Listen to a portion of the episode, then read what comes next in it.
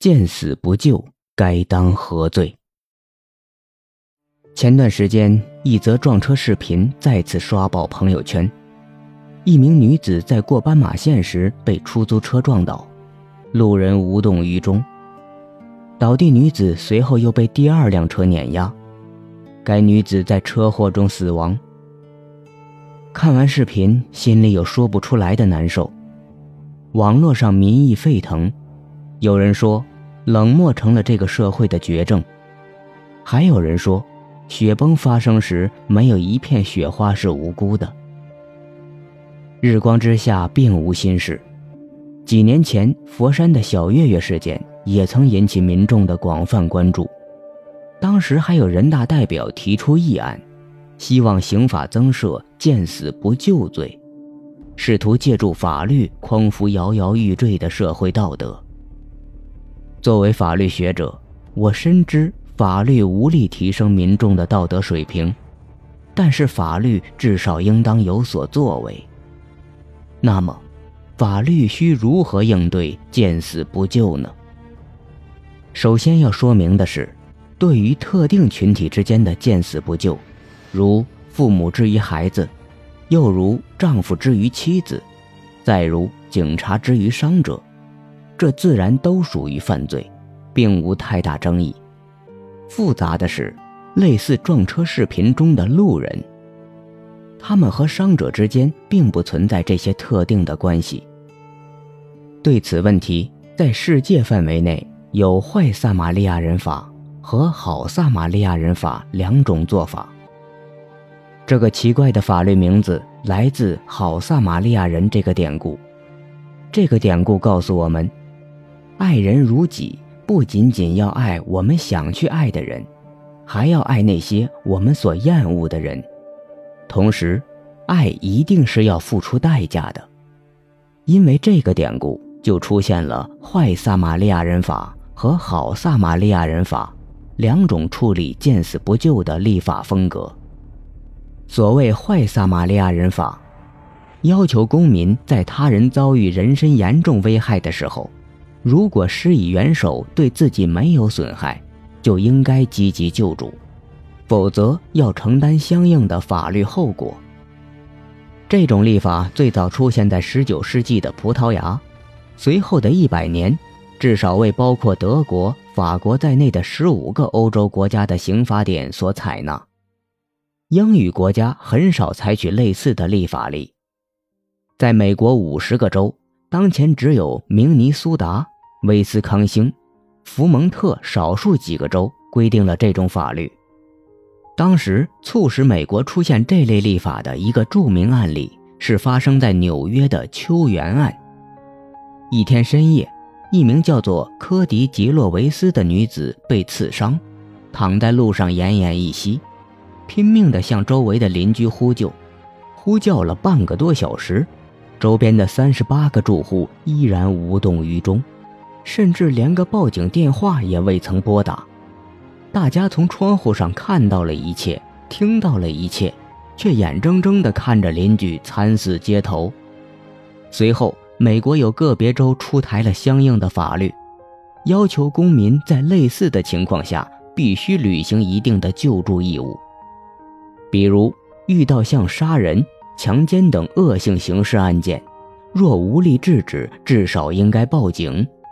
如果无动于衷，就可能构成犯罪。但对于这种犯罪，属于轻罪，处理通常是点到为止。以福蒙特州为例，其刑罚不过罚金一百美元。与此形成鲜明对比的是欧陆的立法，如法国对此行为的处罚。最高可高达五年监禁。在英语国家，常见的是好撒玛利亚人法，或称自愿者保护法，通过法律来鼓励善举。这种法律的主要精神在于免除见义勇为者的后顾之忧。如果一个人本着善意无偿地施救他人，在救助过程中即使出了纰漏，只要不是故意或重大过失。也不应承担责任，这样人们就不用因担心行善反遭恶报而见死不救。比如，医生偶遇路人心脏病突发，医生可能会担心，如果救治失败会惹上麻烦，该法就可以消除医生的顾虑，让他放心行善施救。从社会效果来看，好撒玛利亚人法明显要强于坏撒玛利亚人法，鼓励人行善比强迫人行善要容易得多。当前为什么这么多人见死不救？也许不单单是道德滑坡的问题，而是绝大多数人心存顾虑，害怕惹上麻烦，善遭恶报的案例在中国已不是一起两起。在这种背景下，设立见死不救罪，要能起到实际效果，真是痴人说梦。在笔者看来，见死不救罪没有设立的必要性和可行性。否则就会混淆法律和道德的界限，使惩罚失去必要的约束。如果规定见死不救罪，文章开头所提及的视频，谁构成犯罪，岂不是所有看客、所有路人都要受到刑事追究？总不能说谁离伤者最近，谁最富有，谁就应该履行救助义务。如果这样，定罪量刑岂不成了抓阄式的司法儿戏？法律不可能激进地改变社会现实，唤起人们的道德意识也不是一朝一夕之事。在很多制度都不健全的情况下，贸然地在法律中设立见死不救罪，他又能有多少作为？别的不说，单说医疗保障制度的不健全，就会使得相当一部分人放弃行善的念头。好心把伤者送到医院，昂贵的治疗费谁出？让医院一律发扬公益之心而救死扶伤，可能不太现实。重建道德要靠各种制度的齐头并进，法律能做的其实非常有限。法律只是对人的最低道德要求，它不可能也不应该强人所难。我们不应该期待每个人都像康德哲学所提倡的那样，不计利害地遵守道德戒律。在当前的背景下，法律能做的只能是尽量减少善行人的后顾之忧，鼓励而不是强迫见义勇为。从这个角度来说，好撒玛利亚人法值得借鉴。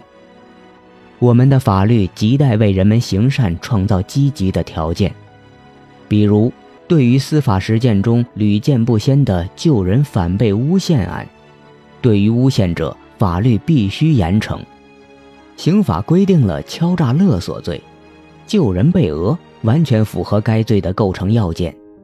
此罪的成立有两种情况：一是数额较大，二是多次敲诈。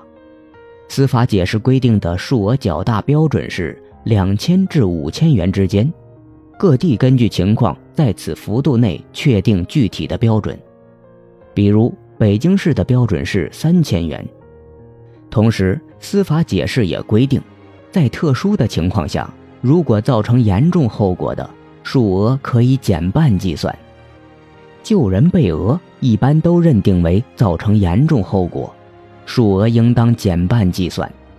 即便敲诈未果，也应该以犯罪未遂对待。对于专业敲诈者，法律还规定了多次敲诈，只要两年内三次敲诈，无论数额大小，都可以犯罪论处。遗憾的是，在司法实践中，很少看到讹人者以敲诈勒索论处的案例。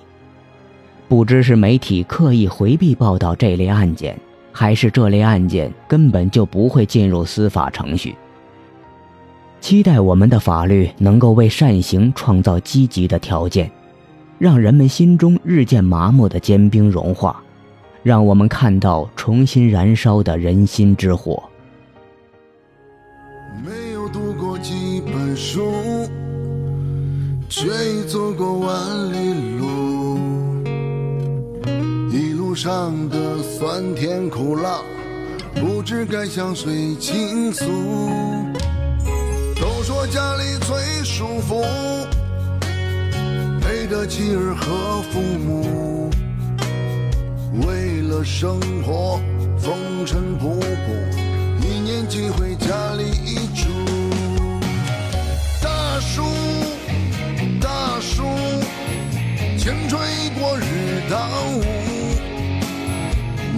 少的轻狂已不在，挺起腰杆迈大步。